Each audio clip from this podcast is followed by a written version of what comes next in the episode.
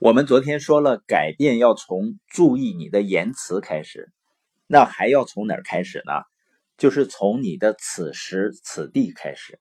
作家帕尔默曾经写道：“当意识到自己不一定非得去拯救世界，只不过一定要在自己生活的那个地方做出点改变即可，那么我们就真正自由了。”很多人一辈子都在等恰好的时间。或者恰好的条件，再去开始改变。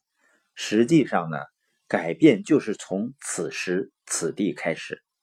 就像约翰在希尔汉姆做的第一次礼拜服务，只有三个人参与，其中呢就是他、他妻子还有另外一个人。而希尔汉姆呢是印第安纳州最贫穷的郡，这个开始是不是很糟糕啊？但是在约翰到达希尔汉姆几个月后呢？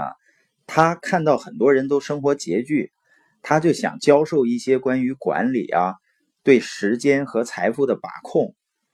但是当时他也没什么经验，也没有什么资源。后来呢，通过搜集、整理，包括讲解呢，人们非常受益，他的教会人数呢就开始发展。这时呢，很多其他的牧师就请求他分享他的方法。但当时呢，约翰并不愿意那么做。他认为呢，如果自己不把那些方法分享给别人，自己的教堂就会壮大起来，比其他教堂更大。那么自己的荣誉呢，就会随着成功一同提升。尽管他是真心真意想帮助别人，但也有自己自私好胜的一面。直到几个月后的一天，他的视野呢被打开了。他算了一下，如果独守着自己的想法。他能帮助到几十个人、一百个人，但是如果跟其他的牧师分享呢，就可以帮助到成千上万的人。慷慨呢，能够带来更大的影响力。所以呢，后来他就毫无保留的把自己整个管理课程分享给别人。而当他这样做的时候，第一次体会到了富足的感觉，也就是价值感。因为人如果能够对别人有帮助，对别人有价值，自己做的事情就会自我感觉非常良好。而一个人的自信和自豪感呢，又能够使自己有更多的灵感。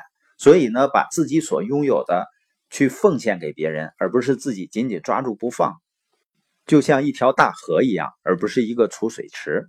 一般的时候啊，人越是拥有的不多，就会把仅拥有的那么点儿。都拼命的攥在手里，就像那个村民抓猴子的故事。他们找一个很大的瓶子，瓶口很细，然后把花生米呢放在瓶子里。猴子看着了呢，就伸手进瓶子里面去抓那个花生米。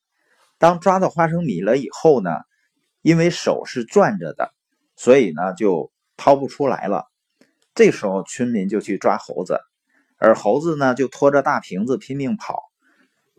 因为他手里死死的抓住那个花生米不肯放掉，所以呢，拖着一个巨大的瓶子就很容易被村民抓住了。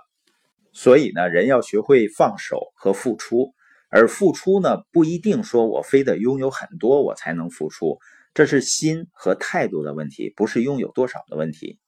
就像特蕾莎修女一样，最普通的人也做的最普通的事儿，但是呢，拥有世界级的影响力。